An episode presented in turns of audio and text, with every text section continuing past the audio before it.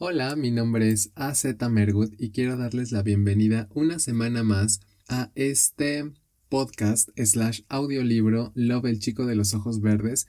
Estoy muy feliz de que podamos estar una vez más aquí leyendo esta novela de ciencia ficción. Y hoy vamos a leer el capítulo número 7 y ya les adelanto que es un capítulo lleno de acción y emoción. Entonces pónganse cómodos ahí donde me estén escuchando. Muchas gracias nuevamente por estar conmigo una vez más y por acompañarme en estos capítulos. Gracias también por dejarme sus comentarios y por ir diciéndome qué les parece esta historia. Muchas gracias en verdad. Espero que disfruten este capítulo. Capítulo 7. No puede ser, no puede ser, no puede ser. ¿Por qué nadie me escucha y todos se alejan desesperados? ¿Es que acaso no se dan cuenta de que está muriendo? Maldita sea, esto no debía ocurrir. El aullante sonido de una potente sirena estrelló la noche en el instante en que más de veinte muchachos saltaron sobre un tren en movimiento. Aquel chillante pitido perforó sus oídos dejándolos sordos por un segundo, para más tarde ser bombardeados por el sonido de decenas de balas que ya saltaban por todas partes. A su alrededor, Incontables drones invisibles se movían en la oscuridad a una velocidad asombrosa, disparando pequeños proyectiles de forma incesante y con el único objetivo de frenar a los asaltantes. El repiqueteo de las balas en los escudos y en las protecciones martillaba como taladros, y el aullido en el que se había transformado la voz de Berrat, que trataba de gritar las instrucciones, era engullido por el feroz viento. Todo era confusión y detonaciones, gritos y locura. Equipo Holcat, no se detengan y destruyan a todas las avispas. Batab, comiencen a perforar. Y Nakom, ataquen a todo lo que se mueva. ¡Ya! La potente voz del joven que parecía salir de un megáfono se hizo escuchar por sobre el estruendo, y de inmediato todos adoptaron sus posiciones. Empty estaba lívido y la adrenalina le inyectaba un coraje nada propio en él que le impedía pensar en algo más que no fuera defenderse y evitar ser atravesado por alguna de esas balas. A su lado, Roy parecía un poseído y atacaba con una furia desmedida mientras corría hacia el frente del tren. Berrat se movía con una agilidad impresionante para alguien de su corpulencia y tamaño. Era como un felino, rápido y certero, que de un solo golpe destruía más avispas que todos juntos. Una ventaja con la que contaba era que a diferencia de los demás muchachos, él podía disparar por ambos brazos y además en sus ojos contaba con dos poderosos láseres con los que hacía volar los drones de forma impecable. Era la primera vez que lo veía en acción, pero ahora entendía por qué se había mantenido con vida tanto tiempo, pues su agilidad, velocidad y corpulencia lo volvían una máquina perfecta para destruir. Un poderoso dragón rugió en la noche en el momento en que dos luces brillaron en los extremos del tren, confirmándole que el equipo Batab comenzaba a perforarlo. De acuerdo al plan y a la información con la que contaban, la parte inferior era la más vulnerable y la única donde las avispas eran incapaces de llegar, convirtiéndola en el lugar ideal para buscar una entrada. Cada equipo Batab estaba conformado por dos muchachos y cada uno contaba con una poderosa sierra de fusión capaz de cortar el metal del tren. Lo que desconocían era el tiempo que les tomaría poder abrir un hueco lo suficientemente grande para que el equipo de combate y recolección pudieran entrar. Tenemos dos capas por cortar. Tendrán que resistir un poco más, dijo la voz de un muchacho al que no logró identificar por el comunicador. De este lado son todavía más, no podemos definirlo, tal vez necesitemos ayuda, respondió otra voz y la comunicación se cortó nuevamente. El rugido de las sierras provocó una reacción en las avispas que de inmediato aumentaron su velocidad y furia. Eran un enjambre tratando de defender su colmena. Su objetivo era claro, apuntaban sin error a la cabeza de los ladrones con la intención de matar, pues este sitio era el más vulnerable y de alguna forma parecían saberlo. Los militares ya fueron alertados y estarán con ustedes en menos de quince minutos, volvió a decir la voz de Liar en el oído de todos, haciendo que la adrenalina aumentara a niveles estratosféricos en los muchachos. Maldita sea. gritó Berrat al otro lado sin dejar de atacar y disparar contra los drones que no dejaban de volar por todas partes. De acuerdo a sus cálculos, los militares debían llegar pasados los primeros veinte a veinticinco minutos, y una vez que ya estuvieran dentro del tren, desde donde sería mucho más sencillo contenerlos y defenderse. El jefe de la sección M saltó hasta el frente del tren para encontrarse con el equipo NACOM, que no dejaban de disparar como locos contra los drones que los rodeaban por todas partes. Roin, junto a siete muchachos más, gritaba y esquivaba las balas sin dejar de disparar, mientras MT trataba por todos los medios de encontrar un lugar a salvo dentro de aquella espantosa refriega. Que nadie se detenga, gritó el muchacho mientras hacía estallar un par de drones en el aire. Yo iré abajo con Banks y Moose en cuanto haya una abertura que entre el equipo de MT. El muchacho hizo un giro en el aire, destruyó un par de avispas más y desapareció debajo del tren mientras todos seguían sus órdenes y no dejaban de disparar a todo lo que se movía. La prioridad será perforar el vagón número dos que nos dará acceso al primero, que sabemos es donde está el cargamento solicitado, había dicho Berra durante la reunión. Si no logramos crear una entrada en ese vagón, de nada servirá que entremos al cuarto y la misión habrá fallado. Es posible que tengamos que apresurar la entrada si algo sale mal o hay algún problema. En ese caso, yo iré a dar apoyo a Moose y Banks que estarán al frente. Ante sus palabras, un nerviosismo creciente imperó en la sala. Es verdad que eso me dejará en desventaja, pero es la única forma que tenemos de acelerar las cosas.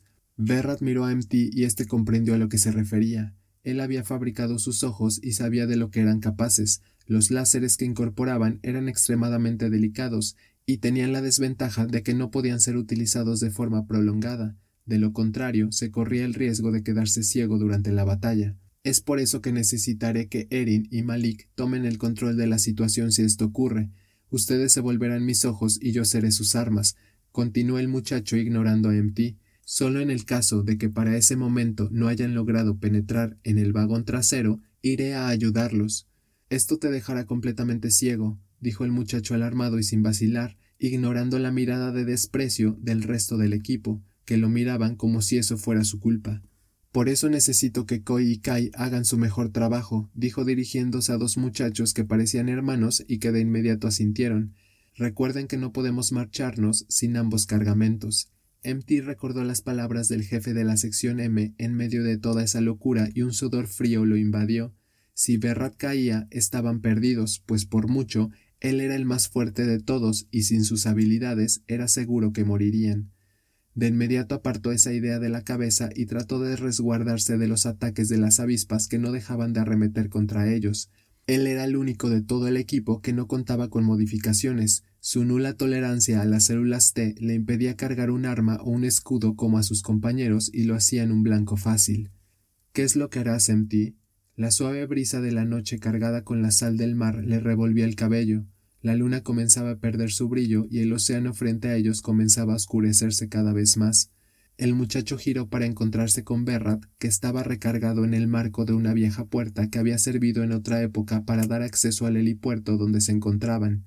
Tenía un cigarrillo en la boca y la falta de luz lo volvía una sombra iluminada tenuemente con cada calada.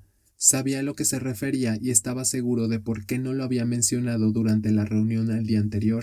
No tenía caso poner en evidencia lo que ya todos conocían y generar mayor descontento.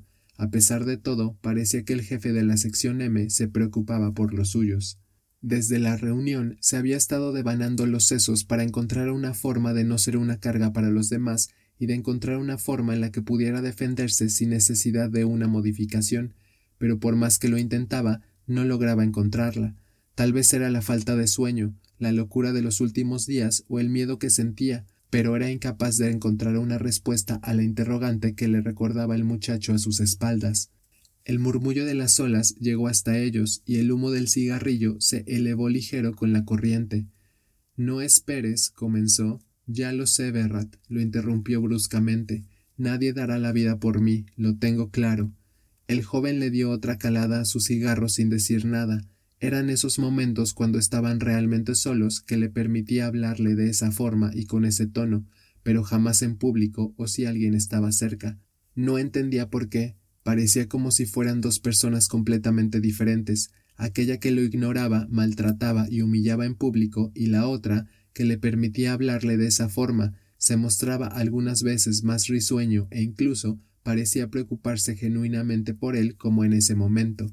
Sabía que como jefe de la sección M debía mostrar cierta rudeza, en especial con aquellos que no pertenecían a su área, pero aquel comportamiento era tan extraño que algunas veces ya ni siquiera se molestaba por descifrarlo.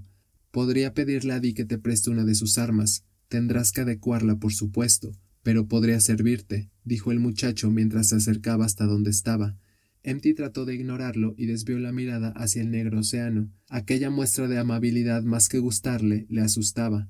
Con Berrat nunca se estaba cien por ciento seguro de nada. ¿Cómo fue que te convenció King? Le soltó la pregunta sin más y encarándolo por un segundo, lo que hizo que el muchacho desviara la mirada y pateara algo en el suelo molesto. Algo en su expresión le decía que detrás de la ira había cierta vergüenza. Maldita sea, Empty, dijo lanzando un bufido bajo pero nada agresivo. Parecía disculparse. Sabes de lo que ese hombre es capaz y los medios de los que dispone. Es imposible decirle que no. Parecía decir la verdad, pero había algo más que no lograba descifrar, pues en sus ojos brillaba la culpa y la vergüenza sin que pudiera hacer nada para evitarlo. Tal vez no se trataba de simple miedo, sino de un trato entre ambos. Empty no dijo nada y se limitó a contemplar la noche estrellada sin ánimos. El rugir de las olas llegaba distante y la sal hacía que le picaran los ojos. No quería insistir con el joven o romper aquella tregua pasajera que se había formado entre ambos. Además, ya estaba hecho, las órdenes habían sido dadas y sobre todo aceptadas. ¿Será tan horrible como suena? volvió a preguntar casi sin querer conocer la respuesta. La mirada de Berrat le confirmó lo que ya sabía. Aquellas misiones sonaban complejas en la teoría, pero en la práctica eran mucho peores, y el hecho de saber la verdad no la haría menos difícil de tragar. Haz algo con tu armamento, por favor, le dijo el joven, lanzó su cigarrillo hacia la selva que ya intentaba apropiarse del helipuerto y sin decir más se marchó. Empty se quedó pensando un par de minutos más sin saber qué hacer y con una ansiedad disimulada que lo hacía sudar. Tenía que encontrar una forma de defenderse y de no ser una carga. Se había prometido que no dejaría que nadie más muriera por su culpa. El muchacho se agachó esquivando las balas que llegaban por todas partes y atacó con todo lo que tenía. Tan solo un día antes del ataque había logrado modificar una vieja pistola, propiedad de Mr. D, que Berrat le hizo llegar con uno de sus muchachos. La mejora era extremadamente precaria, pero le permitía disparar consecutivamente y mediante el mismo sistema que empleaban los mercenarios, con lo que podía atacar mientras se movía evitando las balas. La protección era un tema diferente, y al no lograr encontrar algo que supliera aquella doble piel con la que contaban los otros, había tenido que recurrir a una especie de malla de biometal que, aunque no era la mejor de las protecciones, evitaba que algunas balas le perforaran la piel. Tendría que engañar a la muerte y rogar para que la suerte estuviera de su lado. Nato. no. gritó alguien detrás del comunicador mientras las detonaciones aumentaban y una sombra caía por un costado del tren y se perdía para siempre en la noche. Aquella escena hizo que se le formara un nudo en la garganta mientras la realidad le caía como un balde de agua helada en la cabeza. Un estallido en la parte trasera del tren hizo que la máquina crujiera y se tambaleara peligrosamente mientras decenas de detonaciones destellaban por todas partes. Entramos, estamos dentro, gritó la voz de Coy casi con alegría. Todos entren y despejen el camino. Nacom, aseguren la mercancía y prepárense para la extracción. Aquí estamos por terminar. Liar, dime cuánto tiempo tenemos. MT, estén listos, gritó Berrat sin dejar de trabajar. Estarán con ustedes en menos de diez minutos y traen dos apaches, dijo Liar al otro lado y con una extraña calma nada propia de la situación. Berrat gritó algo por el comunicador, pero su voz quedó opacada por el chillido de terror de varios chicos al otro lado mientras un sinfín de detonaciones se escuchaban al interior del tren. Es una trampa. Es un maldito oso gritó alguien al otro lado del comunicador con la voz estrellada y presa del pánico, y un segundo después todo quedó sumido en un horrible silencio. Los pasos delicados y monótonos resonaron en el suelo de un blanco brillante en cuanto Emmet abrió una inmensa puerta e interrumpió la conversación de dos hombres. Su rostro sin expresión se mantenía sereno, y en sus ojos ya no brillaba ningún rastro de humanidad. Ya han perforado el vagón trasero y están por entrar. Hizo una pausa nada necesaria y después continuó. En pocos minutos estarán dentro del segundo vagón. Al otro lado del salón de altas paredes, la macabra sonrisa de King brilló en su rostro mientras asentía e intercambiaba una mirada de complicidad con su interlocutor. Espléndido, dijo mientras se servía un poco más de un líquido rosado en su copa. Démosles a esos delincuentes su merecido. Su interlocutor, un hombre de ojos rasgados y cabello dorado como el sol, dejó escapar una risita.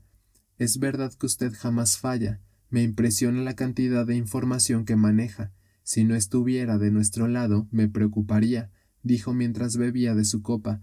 General Tokai, no hay nada que me complazca más que ayudar. La sonrisa de King bajo una máscara volvió a brillar deleitando a su invitado. Asintió y Emmet supo que debía retirarse, cerró las puertas y se movió a un rincón de la casa en silencio. Se quedó quieta y esperó mientras escuchaba todo lo que pasaba en la habitación que acababa de dejar y en el tren. El aplastante silencio al otro lado de los comunicadores hizo que todo quedara suspendido por un segundo en el tiempo, y que a su alrededor todo se moviera en cámara lenta. No sabía mucho sobre la milicia, pero dentro de la esfera y probablemente en toda la ciudad todos conocían aquel término que uno de los mercenarios acababa de utilizar y que servía para describir a uno de los elementos militares más aterradores jamás creados una mezcla entre animal y hombre capaz de derrotar a un ejército por sí mismo. Que todos se alejen y nadie entre a ese vagón, gritó Berrat provocando que todos despertaran de aquel extraño limbo en el que se habían sumido. El tiempo aceleró y las detonaciones hirieron la noche una vez más. ¿Por qué había un elemento militar en ese vagón? ¿Acaso King estaría consciente de que un oso protegía el cargamento? Su mente se movía a toda velocidad mientras trataba de mantenerse a salvo de las balas que saltaban por todas partes y las avispas pasaban a su lado zumbando coléricas. Primero uno, después dos y finalmente tres poderosos golpes hicieron que todo el tren se tambaleara nuevamente, mientras una inmensa y colosal figura surgía desde sus entrañas con un poderoso gruñido. Empty palideció y el terror se apoderó de Roin a su lado que lanzó un grito sin poder contenerse, era un gigante dispuesto a destruir todo lo que estaba a su paso. Yuji y Enzo, dos de los mercenarios, saltaron frente a ellos y de inmediato atacaron a la poderosa bestia que, sin dudarlo, se lanzó contra ellos y de un solo manotazo los cortó por la mitad ante la mirada atónita de todos. Ninguna de sus mejoras era rival para ese monstruo. Nostos había cambiado para siempre la forma en la que los humanos vivían, y era sabido que los gobiernos sobrevivientes a la gran colisión invirtieron todo su dinero en apoyar a la empresa que estaba revolucionando la vida como la conocían, pero también muchos comenzaron sus propias investigaciones para descubrir el milagro detrás de aquellas misteriosas células y poder desvelar todos sus secretos. Sin embargo, ninguno pudo hacerlo, y el enigma se encerró en la torre de la compañía para siempre. Pero no todos se rindieron, y hubo algunos que decidieron que si no podían clonar la tecnología que ante ellos se presentaba, al menos harían pruebas para ver hasta dónde podían llegar con su uso, dando inicio a una era marcada por la experimentación y la locura de algunos líderes mundiales. De esa forma surgieron toda clase de aberraciones y modificaciones inhumanas, mezclas deformes y grotescas entre especies que dieron como resultado verdaderos monstruos, que bajo el pretexto de estar bajo el control de los diferentes gobiernos se siguieron produciendo según ellos para salvaguardar la poca integridad que aún tenían. Una de las aberraciones más prometedoras y en mayor producción fue llamado oso, un ser casi indestructible y con una cantidad risible de armas que más que humano parecía un verdadero tanque en movimiento, una mezcla entre animal y humano tan devastadora que solo podía ser utilizado en enfrentamientos militares. Entonces, ¿por qué demonios tenían uno enfrente de ellos? Un sonido conocido hizo que el tren se sacudiera una vez más mientras Berrat aparecía a su lado, Entren, gritó, y no tuvo que repetir su orden, pues todos corrieron sin dudar hacia el hueco por donde había llegado. Empty se detuvo solo un segundo. Conocía el cuerpo del muchacho a la perfección y sabía que aunque sus mejoras eran superiores a las de su equipo, no eran rival para el oso. Ninguno de ellos era capaz de vencerlo. Lárgate y termina la misión, le gritó al verlo dudar mientras se limpiaba la sangre que le escurría por los ojos casi inservibles. Solo puedo darles un par de minutos. El muchacho se coló por el hueco debajo del tren y la oscuridad más absoluta se lo tragó. Fue como entrar en otro mundo donde los sentidos no existían y lo invalidaban por completo. Trató de asirse a algo dentro de aquella densa oscuridad sin éxito y de buscar ayuda por el comunicador, pero de inmediato se dio cuenta de que no escuchaba su propia voz y que por más que lo intentaba, nada salía de su garganta. El pánico y el miedo se apoderaron de él al instante mientras trataba de buscar a alguien de sus compañeros cerca. Si no encontraba la forma de salir de ahí o de llegar al primer vagón, estarían muertos, pues estaba seguro de que Berrat no lograría detener al oso por mucho tiempo. Trató de pensar en una solución. Sabía por su maestro que había tecnología de todo tipo, incluso para suprimir los sentidos, y estaba seguro de que era eso a lo que se enfrentaban, pero por más que intentaba, no lograba recordar alguna forma de salir de aquel estado en el que se encontraban sumergidos. La desesperación dio paso a la agonía. Sabía que el tiempo corría y que debían darse prisa si querían salir vivos de ahí. Ya habían perdido a varios compañeros y no quería tener que perder a otros más. Max, tienes que salir de aquí. Aquella voz que solo un par de días atrás había escuchado retumbó fuerte y clara en su cabeza. Esta vez no solo lo llamaba por su nombre, sino que también lo estaba advirtiendo. Una idea brilló en su mente y sin dudarlo le pidió ayuda. Si sabía lo que estaba pasando, era posible que lograra ayudarlo. Esperó y esperó, pero nada ocurrió. Todos iban a morir. El aullido de Berrat salpicó la noche con una nota de agudo dolor en cuanto la bestia que tenía delante le arrancó el brazo completo de un solo tirón y sin ninguna clase de esfuerzo. Estaba en problemas. Si no lograba deshacerse del monstruo, terminaría muerto. Estaba casi ciego y solo veía manchas borrosas que esquivaba por pura suerte, o porque su instinto de supervivencia así lo quería. No tenía oportunidad, y distraerlo era lo mejor que podía hacer en ese momento. Saltó hacia el animal y disparó sin contenerse mientras esquivaba su ataque y se deslizaba por debajo de él hacia el fondo del tren. Es imperativo que el pequeño Max sea quien entre dentro del vagón número uno y traiga aquello que se encuentra en su interior, le había dicho King tan solo un par de horas después de la Harvest Night. Era una sorpresa verlo tan temprano, y en especial previo al asalto, pues por lo general esos días desaparecía y se mantenía lejos de la esfera hasta que el botín era llevado a la base y podía examinarlo. Pero por alguna razón ahí estaba frente a su cama y con su horrible sonrisa de desquiciado. El muchacho se levantó mientras asimilaba sus palabras. No tiene sentido, solo moriría y retrasaría toda la operación. Una hoja de color verdoso lo detuvo en seco e hizo que encarara a su dueño. No fue una pregunta, pequeño Berrat, dijo el hombre casi divertido. Ya lo sé, respondió el muchacho alejándose de la espada que le apuntaba al pecho, pero es una locura. Perderíamos a mucha gente si algo sale mal. Sabes que yo soy capaz de hacerlo y darte lo que buscas. Ya es suficiente con que tengamos que llevarlo con nosotros. ¿Acaso es compasión lo que detecto en tu mirada? Los ojos del hombre brillaron y Berrat negó rápidamente, mientras King lanzaba una carcajada llena de burla. No, pero quiero un trabajo limpio y lo más rápido posible, algo que solo yo puedo hacer. King cambió de expresión, comenzaba a perder la paciencia. No te necesito muerto todavía, pequeño insolente, dijo mientras lo abofeteaba con fuerza y lo hacía caer. No olvides tu posición, pequeño Berrat, y no cuestiones mi autoridad si no quieres que restrinja tus visitas a la sección S. Ambos sabemos que no lo soportarías. El muchacho apretó los dientes ante aquella declaración y sin decir nada asintió una sola vez. King recuperó su usual sonrisa y lo ayudó a levantarse. Haz lo que te ordeno y pronto tendrás tu recompensa, le dijo antes de salir y perderse de vista en los pasillos de la esfera. El muchacho esquivó otro ataque de aquel monstruo a duras penas mientras las palabras de su amo resonaban en su cabeza y una horrible idea apareció.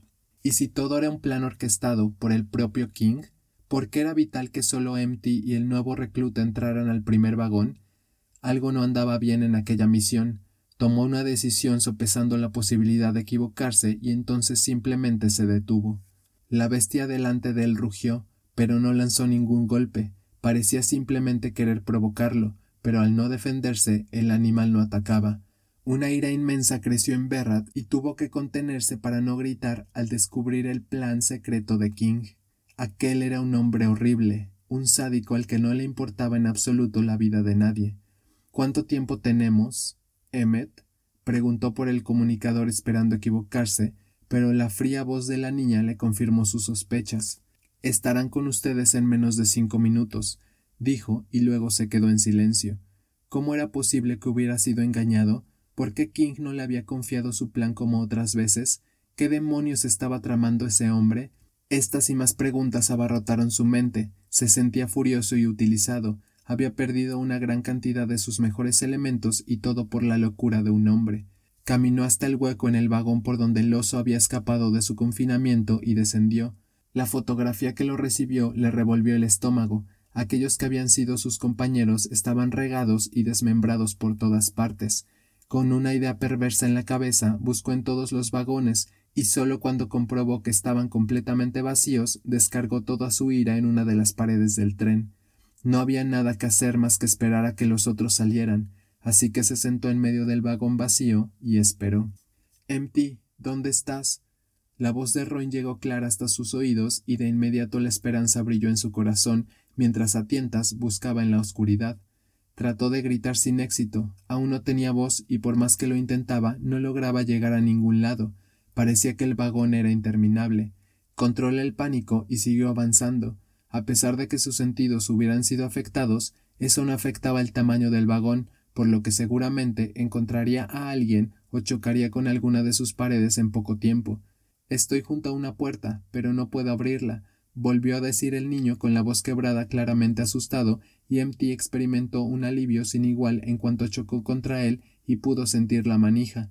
Ambos la accionaron, pero parecía atascada. Empujó con todo su peso y entonces la puerta cedió. El grito de Ron llegó hasta sus oídos en el momento en que ambos caían hacia el otro lado y una potente luz los cegaba por completo.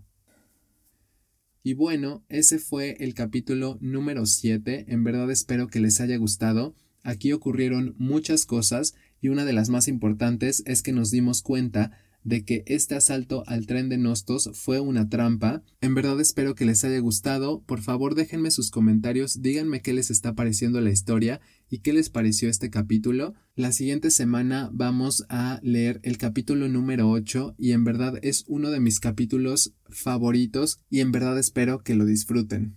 Una vez más les quiero agradecer por estar escuchando este episodio. Ha sido para mí un placer enorme poder leerlo junto a todos ustedes. Nos vemos la siguiente semana para leer el capítulo número 8. Les mando un abrazo muy fuerte. Muchas gracias. Adiós.